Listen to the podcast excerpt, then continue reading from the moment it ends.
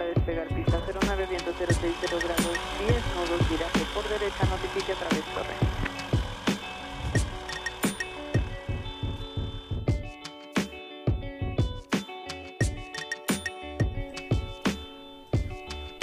Hola y bienvenidos a Latin Pilot Podcast, el lugar donde aprende- aprendemos del maravilloso mundo de la aviación. El día de hoy les traemos la continuación del podcast antepasado de la historia de la aviación en México. Les platicábamos hace poco del, de Braniff, que fue el primer mexicano en levantar vuelo en tierras latinoamericanas, un 10 de enero de 1910. Les platicamos que también Miguel Ebrija fue el segundo en hacerlo en un avión Blériot y bajo la, el patrocinio de una empresa tabacalera. Y también les comentamos de Francisco y Madero, que fue el primer jefe de Estado mandatario en volar un avión. Realmente él iba como pasajero, no lo iba volando, pero el primero en subirse a un avión. Y bueno, ahí mencionamos poquito de un personaje que realmente es impresionante. Mencionamos poquito cuando hablábamos de Roland Garros y la exhibición aérea que vino a dar en la Ciudad de México. Hablamos de Juan Guillermo Villasana, que fue una persona extraordinaria para el mundo de la aviación en México. Entonces les vamos a platicar enteramente sobre él en este episodio. Queríamos agregar otros temas, pero realmente encontramos que con este solo personaje teníamos para un solo episodio. Antes de comenzar con este, eh, este relato, quisiera saludar a Jaime y a Lalo. Jaime, ¿cómo estás? Muy bien, ¿y tú, Nico? Te veo Muy sonriente, Hay que estarlo. como siempre. Me encanta este, este tema, sobre todo la historia. Mm. Entonces, bastante interesante el tema. Por eso estoy sonriente. ¿Tú, Lalo? Todo bien, gracias Nico. Aquí ya listos para hablar de este gran personaje. Sí, Juan Guillermo Villasana. ¿Ustedes habían escuchado antes de él? Sí, obviamente, ¿no? Sí, claro, en mi escuela era muy famoso. En el IPN, en Sí, el Politécnico, dio es. clases ahí, ¿no? Sí, en sus inicios. Antes de que fuera el Politécnico como tal y la ESIME como tal. Pero sí. Perfecto. Entonces, sin más que agregar, los saludo nuevamente. Ah, y saludo a toda la audiencia de Latin Pilot, por cierto. Normalmente los dejamos al final, pero los saludamos con este formato que también tenemos en YouTube. Y esperemos que les guste este episodio. Si tienen alguna sugerencia, pues háganosla llegar, ya sea por todos nuestros medios de contacto, en redes sociales o al correo que a cada rato repetimos. Entonces, comenzamos. Vamos a cortar un poquito todo el contexto que vivía México, ¿no? Vamos a únicamente involucrarnos al, al contexto de la aviación. El primer vuelo de los hermanos Wright fue en el año 1903 y podemos decir que el interés por la aeronáutica en México surgió en esos años. Entonces vamos a dejar un poco de lado todo el ambiente sociopolítico y vamos a adentrarnos ya con el tema. Como les comentábamos, Juan Guillermo Villasana eh, fue un personaje que nació el 10 de febrero de 1891 en la ciudad de Pachuca, Hidalgo. Él creció con un padre eh, que tenía un taller de carpintería, era un ebanista, y a, corta edad se mudó a la Ciudad de México. Tanto toda su familia se mudaron a la Ciudad de México y donde su papá puso un taller de, de carpintería. Juan Guillermo Villasana, a la edad donde todos ingresan a la universidad o empiezan sus estudios superiores, ingresó al Liceo Francés a los 18 años de edad, donde comenzó a involucrarse con el idioma francés, eh, según dicen las fuentes, y comenzó a leer revistas, leve- leer artículos relacionados con todo el mundo o este mundo creciente de la aviación. Recordemos que en Francia, Inglaterra, pero sobre todo Francia, estaba este auge de la, de la aviación. Entonces mucha de la información estaba en francés. A los 19 años entró a la Escuela Nacional de Ingenieros y también en la Escuela de Artes y Oficios para Hombres. Eh, de las fuentes que leí, estos datos no están totalmente corroborados porque no, no mencionan en qué años estuvo ni qué materias cursó. Por ejemplo, se dice que en la Escuela de Artes y Oficios para Hombres solo cursó la materia de matemáticas, física y mecánica. Su hija, Esperanza Villasana, si no me equivoco, escribió memorias y para, pues, como sustentar este dato, ella dijo que él a fuerzas quería estudiar la, carrera de ingeniería, ingeniería aeronáutica, pero obviamente en esos tiempos en México no, no daban esa carrera, entonces por lo tanto él, él buscaba las escuelas técnicas y tomaba aquellas materias que él consideraba le fueran a ser útiles para desarrollarse como un ingeniero aeronáutico. Villasana fue entonces autodidacta hasta el año de 1918, cuando por fin tuvo la oportunidad de estudiar la carrera de ingeniero aeronáutico, pero en Estados Unidos. Pero eso les hablaremos un poquito más tarde. Como ya habíamos hablado anteriormente en el episodio de Braniff, pues él tuvo su primer vuelo el 10 de enero de 1910. Y en ese entonces, pues el medio aeronáutico todavía era muy pequeño, ¿no? Prácticamente todos se conocían entre ellos mismos, no solo aquí en México, sino en Francia, en todos esos países. Normalmente siempre vamos a encontrar que los principales pioneros se conocían entre ellos, se iban de fiesta juntos, pero también peleaban entre ellos, ¿no? Y bueno, Normalmente no había muchos aviadores, ¿no? En esos tiempos. No, eran muy poquitos. Era un selecto Eran, eran considerados como héroes, ¿no? Ajá. Y bueno, este Villasana ya conocía a Braniff para el momento en que hizo su primer vuelo y lo conoció por medio de Miguel Lebrija. Miguel Lebrija pues era un mecánico y propietario de una tienda de refacciones de motocicletas. Acuérdense que curiosamente muchos de los que iniciaron con los aviones pues eran ya sea trabajaban en motocicletas o en bicicletas, ¿no? Como los hermanos Wright, por ejemplo. Y bueno, Miguel Lebrija era el mecánico personal de Braniff Obviamente reparaba sus aeroplanos y en una de esas ocasiones pues llevó a Juan Guillermo Villasana y lo presentó ante Alberto Braniff.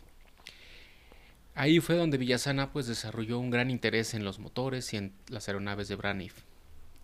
Y como ya lo había comentado Nico, por sus ganas de estudiar, sus ganas de aprender más, pues eso hizo que se metiera más y buscara más información, ¿no? Y fuera de curioso y estuviera preguntando muchas cosas ahí con los aviones de Braniff.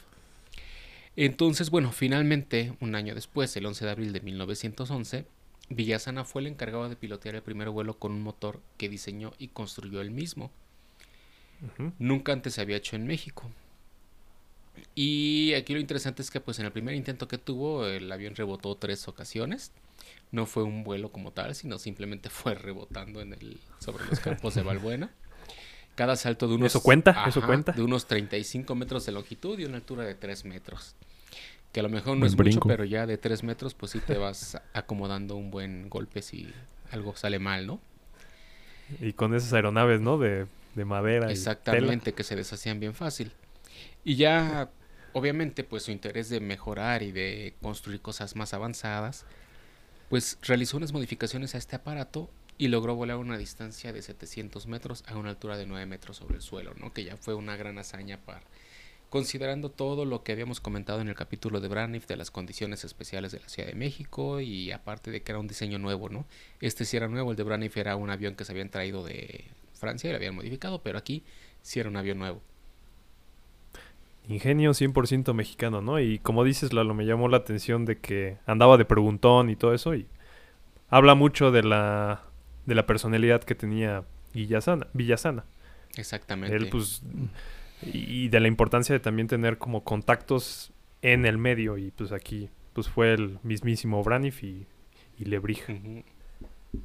Como ya comentó Lalo, Villasana se convirtió en un se convirtió en un inventor.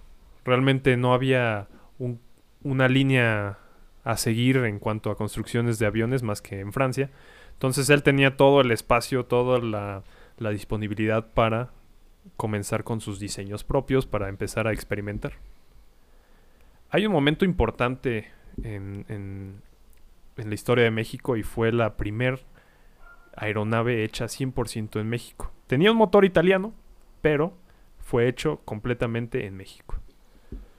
Un poquito atrás, el ingeniero polaco Santiago Powerieski se asoció con Villasana ellos dos, bueno, Poverieski viendo el, el, nivel, el, entusiasmo que tenía Villasana, se asocia con él e importaron un motor italiano Ansasi. Con la ayuda del mecánico Carlos León, construyeron el primer avión mexicano en Latinoamérica. Este monoplano estaba basado en el de Perduzán de dos plazas que Martín Mendía tenía. Eh, recordemos que pues, fue el, que usó para volar en los llanos de Valbuena. Y bueno, Santiago Poverjeski y Villasana hicieron una copia del modelo, pero también la tuvieron que ajustar, la tuvieron que, que modificar para que pudiera volar en la Ciudad de México, tanto a la aeronave como al motor. Esta aeronave tuvo tanto éxito que hasta el gobierno mexicano le ofreció a Villasana y a Poverjeski que se les compraba ese avión para usarlo obviamente con fines militares.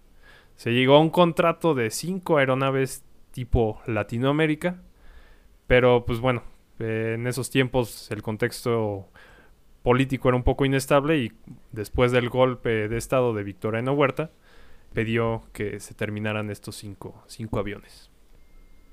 Continuando con todo el desarrollo que tuvo Villasana en la aviación mexicana, hay un punto muy importante para el desarrollo y diseño de aeronaves nuevas, que fue los talleres nacionales de construcciones aeronáuticas, que iniciaron en los años 1915 por decreto del gobierno para precisamente desarrollar aeronaves propias del Estado mexicano debido a bueno a un embargo que había de la de los Estados Unidos en cuanto a armas, material y todo eso y también por la guerra, también ellos necesitaban ser autosuficientes para poder proveerse de este tipo de material bélico. Los aviones ya estaban teniendo un, un auge para la guerra, ya lo hemos comentado. Y bueno, de los talleres nacionales de construcciones aeronáuticas, eh, Villasana fue el encargado de fabricación de hélices, ahorita verán por qué, y llegó a ser jefe de los talleres del Departamento de Aviación Militar cargos que ocupó entre los años de 1919 y 1946 en varias ocasiones, no seguidas, pero en varias ocasiones. Pero de los talleres tenemos que hacer un episodio aparte porque es un tema muy extenso y muy interesante que realmente lo íbamos a meter en este podcast, pero lo decidimos mover a un solo episodio propio de los talleres. Sí, como ya habías mencionado, pues se convierte a cargo de, este taller del gobierno, pero esto es ya que antes hizo una gran hazaña, ¿no? Con una hélice, la hélice Anáhuac, sí. con este diseño suyo que empezó en 1910 y que tardó cinco años en perfeccionarla. Y pues, ¿por qué es tan interesante esta, este, esta hazaña de, Juan Guillermo Villasana? Es porque las hélices en ese entonces, obviamente eran hechas de madera, y eran hechas solamente de, una pieza de madera y eran hechas específicamente para volar. Como ya lo hemos mencionado siempre, que es el problema que tenemos aquí en México, es que todo estaba hecho para volar a nivel medio del mar, ¿no?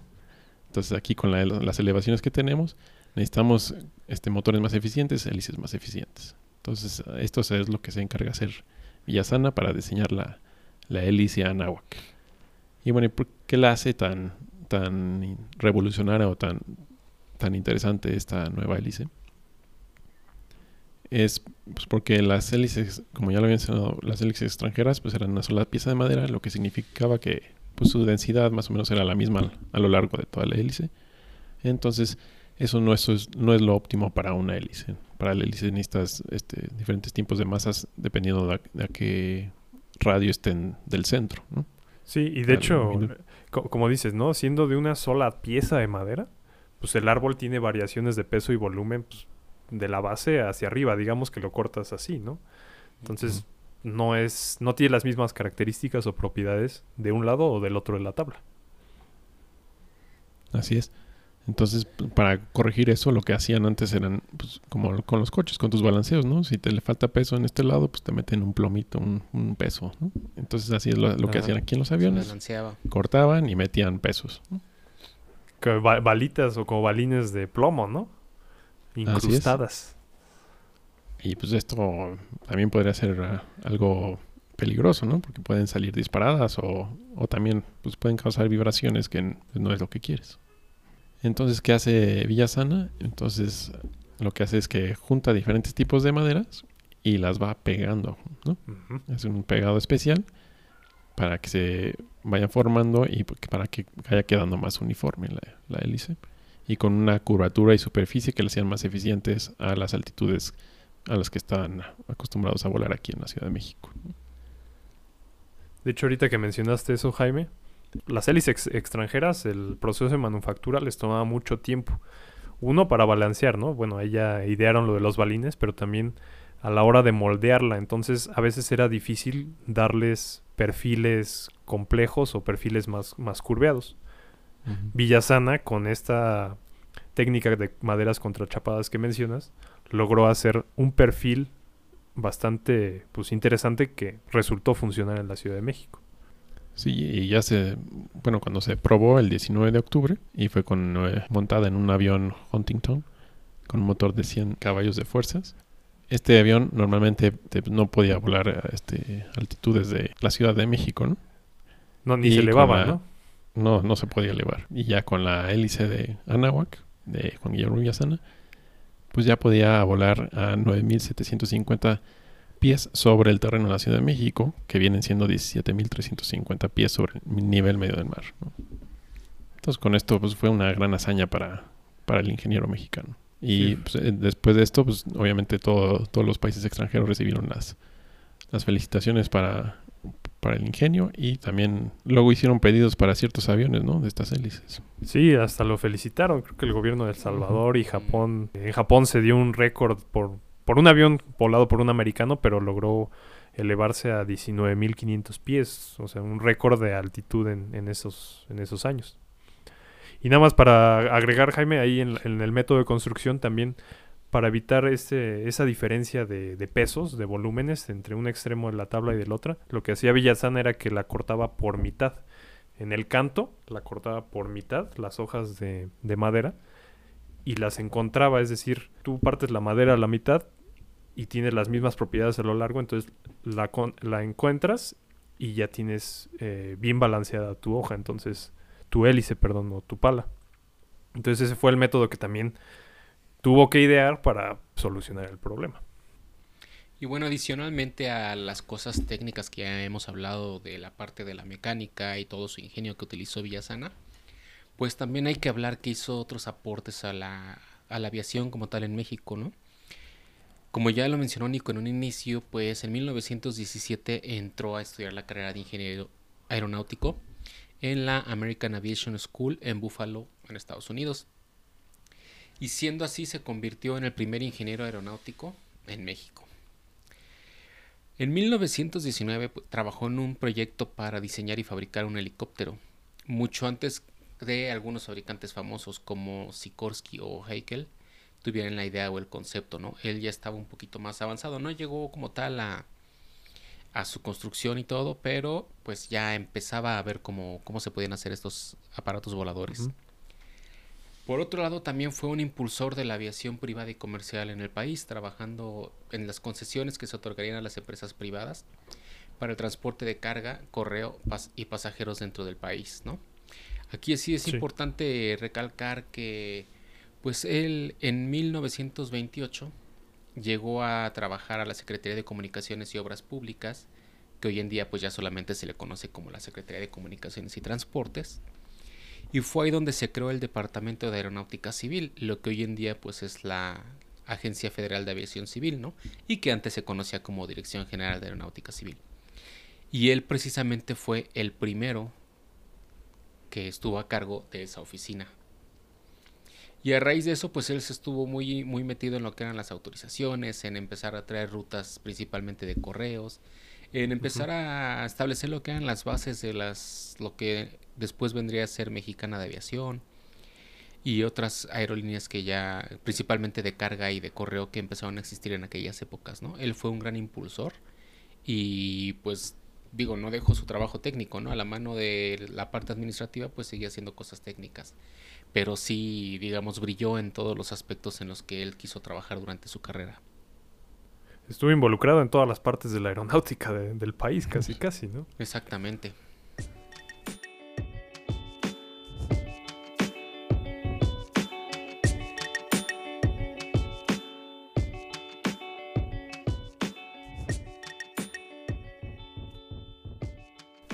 ¿Algo más que quieran agregar, Jaime?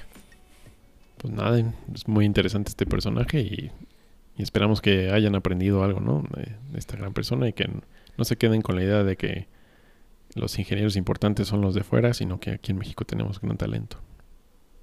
Exacto. Qué bueno que, lo mencionas, eh, Jaime. Exacto, y, sobre todo en la escuela donde estudió Villasana, ¿no? Lo que después se ah, convirtió en la CIME del Instituto Politécnico Nacional, entonces. De ahí Vamos a darle en esta ocasión a Lalo. mira, mira, como, como decía el eslogan de mexicana, ¿no? La primera siempre será la primera, entonces. pues sí. Si quieren estudiar el, el fue legado de Villasana, ya saben dónde. Inscripciones abiertas en el Politécnico Nacional. Hagan el examen. sí, no, sí estudian ingeniería aeronáutica, está muy padre. En donde quieran. Bueno, Lalo ya recomienda la, el IPN. Este, pero donde quieran estudien la aeronáutica. Y para concluir, eh, para cerrar este tema, eh, pues una opinión, una conclusión personal, conjuntando todo lo que dijeron eh, Lalo, Jaime y, bueno yo, vemos que Villasana fue una persona excepcional, de esas pocas que buscan hacerse de un conocimiento propio, a pesar de todos los problemas que pueda haber, ya sea tanto social, político o mismo en su, en su propia vida personal. Él logró, en base de ingenio y de aprendizaje, realmente impulsar la aviación civil, militar en, el país.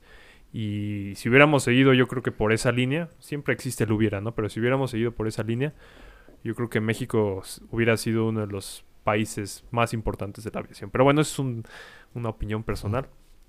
Em, Villasana fue un personaje muy importante en este mundo de la aviación. Por eso le decidimos dedicar un solo episodio.